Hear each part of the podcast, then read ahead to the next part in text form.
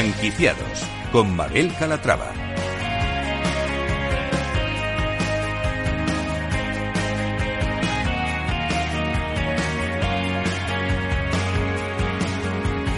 Hola, ¿qué tal? Bienvenidos a Franquiciados, una ventana al mundo de las franquicias y de las pymes en el que les ofrecemos las últimas novedades del sector.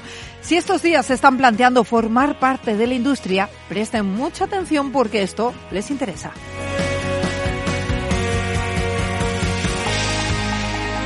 La Hermosita acaba de presentar su última novedad estratégica anunciando su servicio de catering para empresas con menús diseñados especialmente para ser disfrutados en el entorno laboral. Hoy hablaremos con ellos de su nueva propuesta de negocio.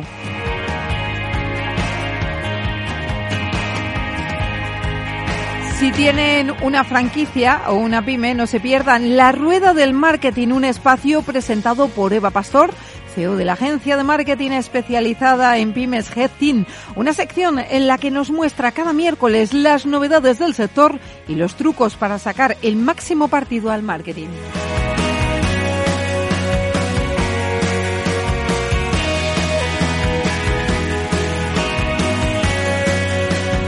Pues como ven, un programa con muchas propuestas interesantes, así que no se lo pierdan porque arrancamos.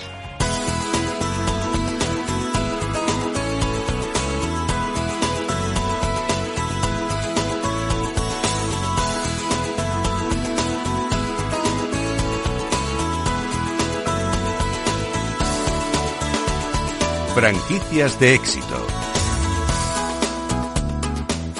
Empezamos con la hermosita. 12 establecimientos abiertos en la Comunidad de Madrid y ahora ha decidido dar un paso más lanzando un servicio de catering para empresas. Raúl Armengol, CEO de la hermosita, ¿cómo estás? Bienvenido. Hola, muy buenos días, muy bien. Un servicio de catering para empresas que vamos a tener el placer de probar porque lo tenemos aquí en el estudio. Aquí lo he traído, para que lo probemos nosotros primero. claro que sí, que eso está muy bien.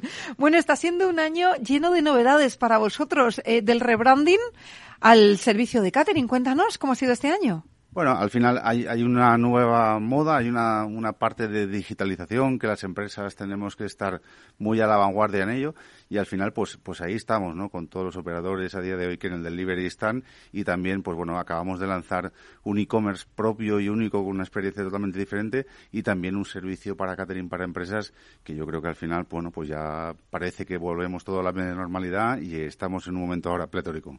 Y cuáles son los objetivos que os habéis marcado para esta nueva línea de, de negocio bueno, al final el objetivo claro es al final tener el posicionamiento en cuanto a, a dar servicio de catering a las empresas más importantes que hay en el sector de, la, de las oficinas aquí en Madrid y bueno con ese objetivo al final pues a satisfacer y tener una buena una propuesta una buena propuesta gastronómica y que al final pues bueno tenemos 12 establecimientos y estar muy cerca de las oficinas y dar un muy buen servicio.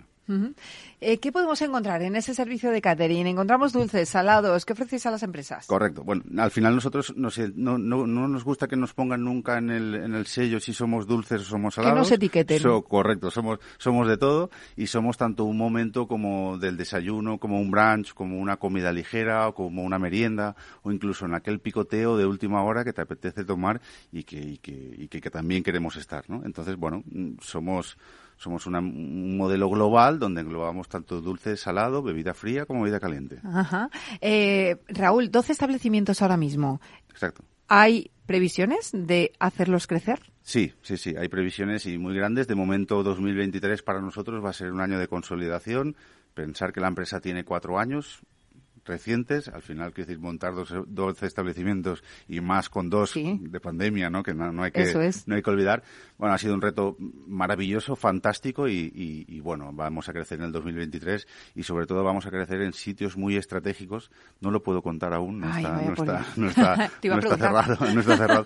Pero vamos a, vamos a sitios donde pasan muchísimas, muchísimas personas todos los días por allí. Entonces, ¿Salimos de Madrid o nos seguimos quedando en Madrid? 2023 para la Hermosita va a quedar de momento Madrid para estabilizar mucho más la empresa, hacerla mucho más robusta y tener mucha más estructura para el día de mañana podernos ir a otras comunidades autónomas. Bueno, sois una empresa madrileña. Correcto. Erais las pastelerías Julieta, ¿no? Ah, Efectivamente. Y ahora decidisteis cambiarlo a la Hermosita. Imagino que por el tema de hacerlo más nacional? ¿Por qué fue esa apuesta? No, al final, quiero decir, las, las cosas son como son, ¿no? Quiero decir, eh, nosotros buscábamos franquiciar el, el modelo de negocio, teníamos el expertise, tanto a nivel personal como luego a nivel de concepto, y entonces, bueno, pues había una marca de un gran amigo de Málaga que, que tenía otra marca muy parecida y entonces cuando fuimos a intentar patentarla pues estaba su nombre. Entonces, Ajá. bueno, lo vimos como una grandísima oportunidad, hicimos un rebranding, hablamos con gente especializada, al final nos dijo que las cosas estaban donde estaba el origen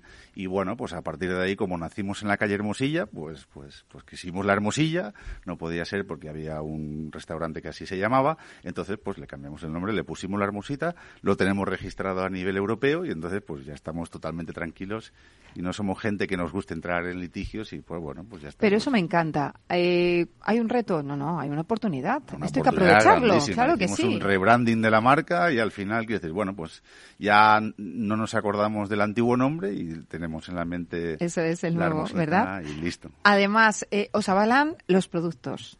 También hay que decirlo, porque no es cierto, es cierto. O sea, cuando llega una época determinada del año, las torrijas, eh, los roscones, eh, yo creo que para muchos sois el number one, ¿no?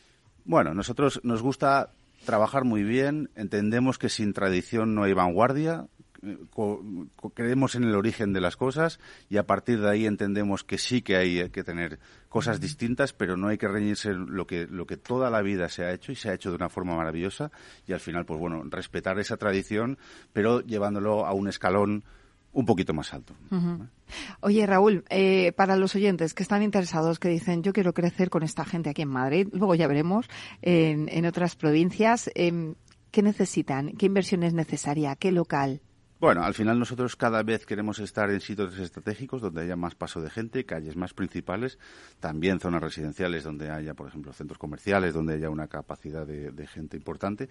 Contemos que nuestros negocios al final también pueden ser en zonas más residenciales, porque al final tenemos una propuesta que abarca desde las 8 de la mañana hasta las 10 de la noche y ya estamos valorando cerrar a las 12 de la noche, entre otras propuestas, pensando también en el verano y tal. Entonces, se comporta perfectamente y en cualquier ubicación de Madrid nosotros podemos estar, no habría ningún inconveniente. Y en cuanto a la inversión, Estaríamos entre 120 locales más pequeños, 150.000, hasta 180.000 locales ya un poquito más grandes y con mucha más. y formáis a- al franquiciado en todos los aspectos, ¿no? Todos los aspectos. Hasta hay una cosa que es muy importante para nosotros porque al final el modelo lo conocemos nosotros. Tenemos la empresa totalmente vertical.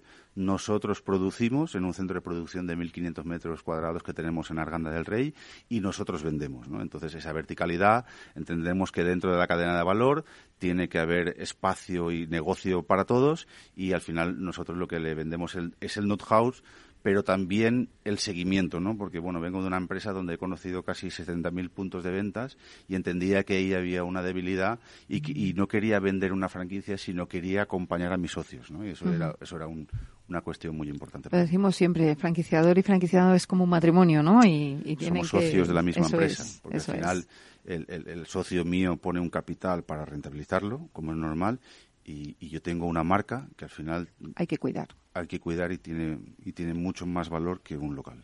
Pues eh, Raúl Almengol, CEO de La Hermosita, gracias por endulzarnos el día. Otro día hablamos de salado, hoy nos lo ha endulzado de momento. Y un placer, como siempre, tenerle aquí con nosotros. Muchísimas gracias a vosotros. Gracias. Un placer por atender.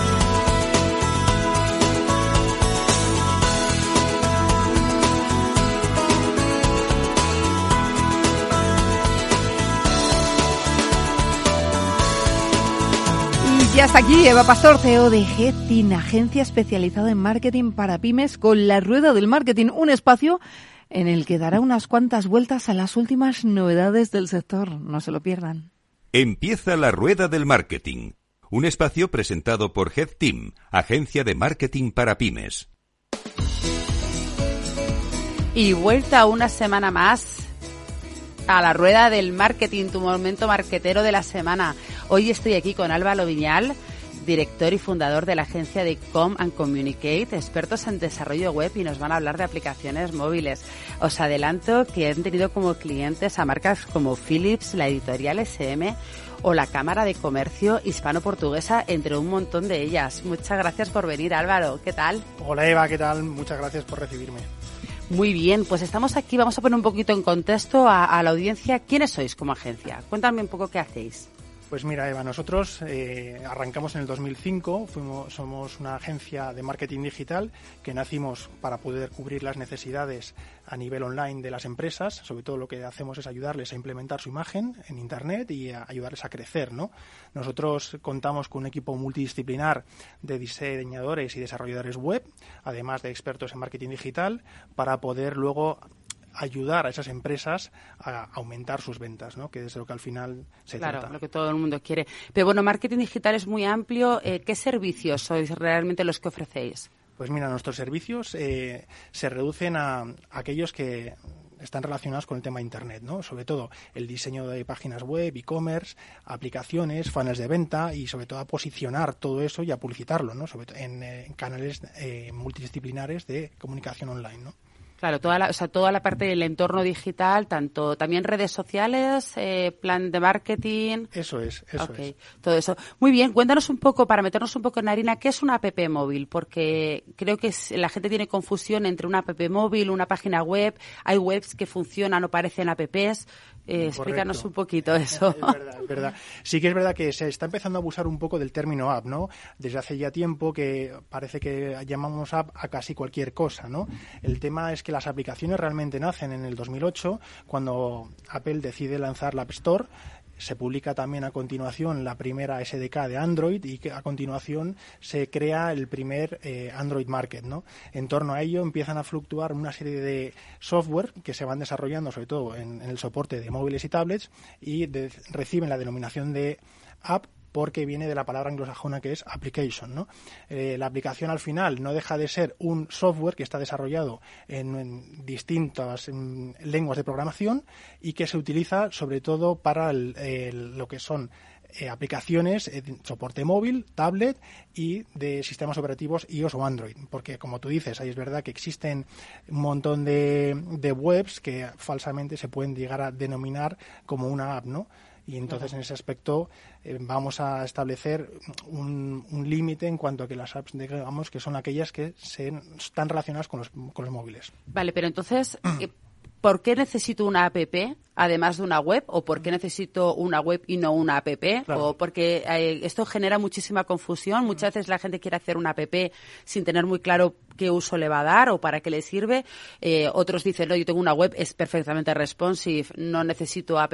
Cuéntanos un poco cómo tomamos una decisión de decir, voy a desarrollar una app y por qué la voy a desarrollar. Claro, pues mira, Eva, esto es, es muy común eh, y además nosotros lo que también tenemos que informar a nuestros clientes que al final tienen que estar en distintos canales también en base un poco a sus necesidades, ¿no? Es verdad que hay empresas que les llega con tener una simple web y que sea responsive, pero también es verdad que cada vez la brecha que separaba el uso de los ordenadores con respecto a los teléfonos móviles es cada vez menor cada vez utilizamos más los teléfonos móviles.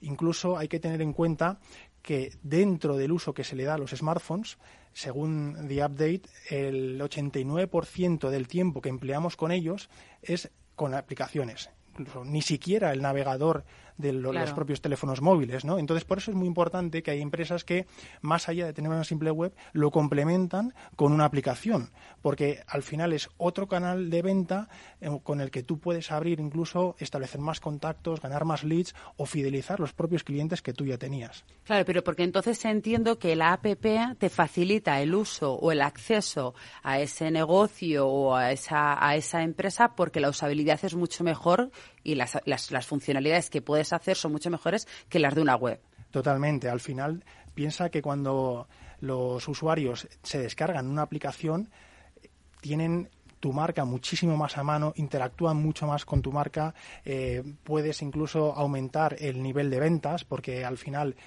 el hecho de que se tengan que meter en una página web, añadir eh, elementos o productos a un carrito, pues no deja de exigir un mayor esfuerzo por parte Claro. del consumidor, ¿no? Mientras que cuando se descarga en tu app es porque ya has fidelizado a ese cliente o está muy interesado en tu marca. Entonces, tener en cuenta que en el 2023 una de las mayores tendencias del marketing va a ser justamente establecer campañas de marketing y comunicación omnicanal y dentro del hecho de trabajar distintos canales, hay que tener en cuenta que uno de los que más crecimiento está teniendo son precisamente los podcasts y eh, las aplicaciones. ¿no?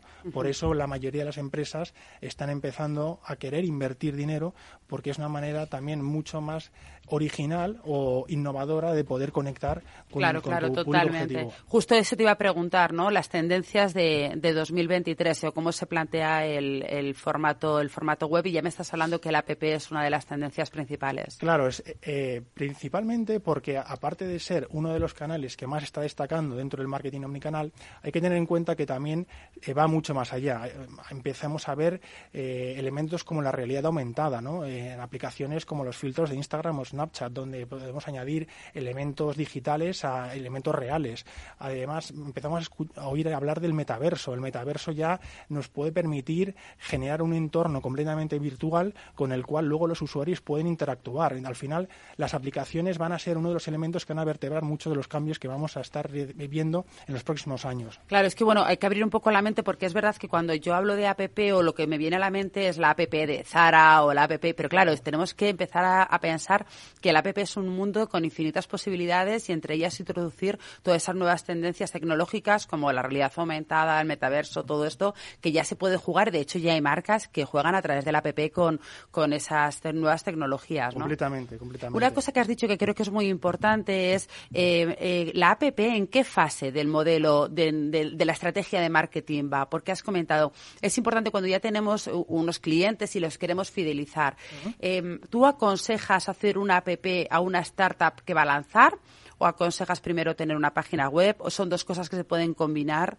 ¿Cómo, ves? ¿Qué, ¿Qué, consejo darías a un cliente? Claro, ahí nosotros, por ejemplo, hacemos una consultoría previa con el cliente para ver cuáles son realmente sus necesidades, eh, cuáles son las herramientas que mejor se pueden adecuar a poder eh, incrementar esas ventas o sobre todo a posicionarse en Internet. ¿no? Eh, hay empresas que, como tú bien dices, puede ser que necesiten de entrada directamente una app o hay gente que prefiere directamente apostar por una web o incluso complementar ambos mundos, ¿no? Porque cada vez eh, es, es, algo que es lo más habitual, es decir, no solamente posicionarnos en Internet, sino abrir nuevos canales con los que generar eh, más leads y sobre todo eh, eh, ofrecer nuevas posibilidades que en ese sentido la web se queda un poco corta. Se queda ¿no? corta, claro. Háblame un poco de esto, del tipo de desarrollos de apps, que es lo más relevante que hay ahora mismo en el mercado. Pues mira, en cuanto a, los tipos de apps, podemos encontrar las, de, las que se llaman premium, que son aquellas aplicaciones por las cuales vas a tener que desembolsar un dinero porque ofrecen soluciones o innovadoras o generan eh, un valor añadido al contenido que te están vendiendo y que necesitas tener que pagarlo para poder consumirlo. ¿no?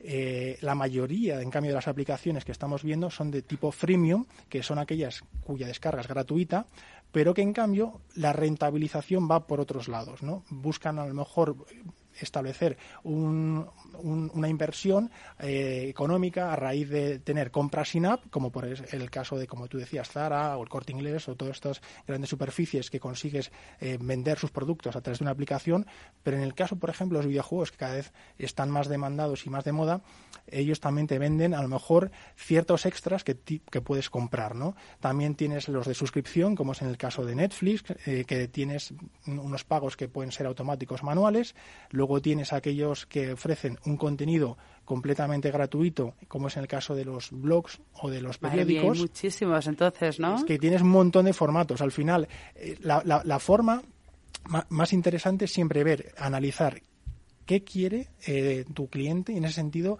cómo le puedes ayudar. Claro, fundamental como cualquier, cualquier canal de marketing que vayamos a abrir. Me queda solamente un minuto, entonces te quiero preguntar cosas súper rápidas, barreras de entradas de la app, precios. Eh, todo el mundo piensa una app súper caro. Claro, pues mira, ahí depende un poco del de precio de app que se vaya a desarrollar, porque si es una app... Mojate Álvaro, ¿desde qué precio ¿Desde más qué precio? o menos? Venga. Si es una app nativa, que en ese sentido se desarrolla de manera independiente, eh, tienes que desarrollar dos tipos de aplicaciones, uno para el sistema de iOS y otro para el sistema de Android. En ese caso estamos hablando de eh, desarrollos que pueden ir mm, a los seis meses o un poco más y en ese sentido pues en torno a los 50.000 euros puede ser, es verdad que también depende mucho de lo que es la customización de todo lo que conlleva luego el proyecto, porque al final las aplicaciones son muy personalizadas y nosotros al final diseñamos claro. de manera muy personalizada todo, todo el servicio que les ofrecemos al cliente. Pero en el caso de, por ejemplo, eh, que fuese una PWA, una Progressive Web App, en ese sentido eh, son mucho más económicas porque lo que hacemos es diseñar una app que sea un poco replicar el contenido de la web y en ese sentido, mm, a lo mejor en un mes, mes y medio tienes una web establecida y la tienes por menos de 3.000 euros. Mientras Ah, bueno, que, ya son precios claro, razonables, asequibles. Mientras que si te vas a una app, eh, por ejemplo, híbrida, pues ya puedes tener eh, que ir a tres meses de trabajo, pero mm, partimos de que puedes hacer muchas más cosas a un, coste que no es tan alto como el de las nativas. Venga, dinos web, ¿dónde podemos encontraros? ¿Cómo podemos contactar con vosotros? ¿Vuestra página web, por fin? Venga, pues mira, nos podéis encontrar en www.c-c.es, guion medio. Eh, ahí tenéis todos nuestros perfiles de redes sociales y poder Perfecto. escribirnos un correo electrónico. Y para todos los oyentes de la rueda del marketing, pues este mes tenemos la oferta de poder tener una aplicación a un 10% de descuento. Madre mía, muchísimas gracias. Bueno, pues hasta aquí el programa de hoy. Muchas gracias, Álvaro, por venir. Eh, os recordamos que podéis escuchar todos los programas en la rueda del marketing.com. Y nada, ya recordaros que no podemos inventar la rueda, pero podemos ayudaros a venderla. Hasta luego. Head Team, agencia de marketing para pymes, te ha ofrecido la rueda del marketing. Hasta aquí el programa de hoy. Gracias de parte de todo el equipo que hace este espacio y ya volvemos la semana que viene con más franquiciados. Hasta entonces.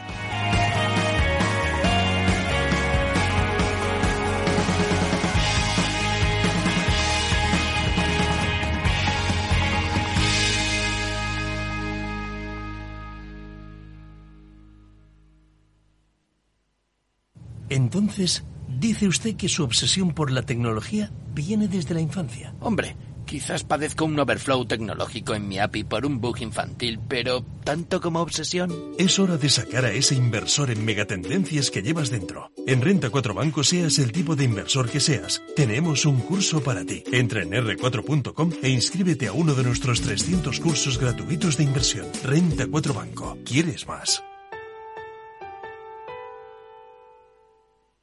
¿Estás comparando hipotecas? Hay matices que marcan la diferencia. Hipotecas Cuchabank. Consúltanos directamente. Más info en cuchabank.es. Capital Radio. Siente la economía. ¿Sabes qué tienen en común Eddie Murphy, Pierce Brosnan, Steve Jobs o John Lennon? Todos ellos crecieron en familias de acogida que les dieron cariño y estabilidad. Acoger a un menor es darle un hogar y ayudarle a construir su futuro. Campaña financiada por la Unión Europea Next Generation. Plan de recuperación. Comunidad de Madrid. Capital Radio. Siente la economía.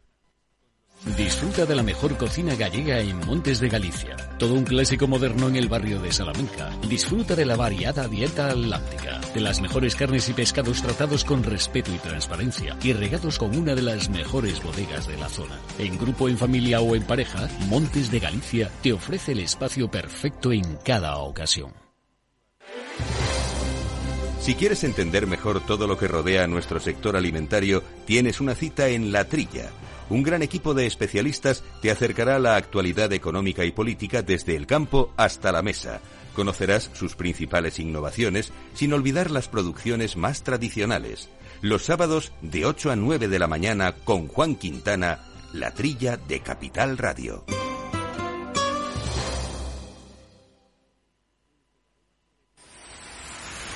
Empresas tecnológicas, escuelas de negocios, sindicatos, organizaciones empresariales, empresarios, formadores y figuras relevantes de las administraciones públicas comparten tertulia todos los miércoles a la una de la tarde en Cibercotizante, un programa dirigido por José Joaquín Flechoso. Cibercotizante, la digitalización desde una óptica diferente. Capital Radio.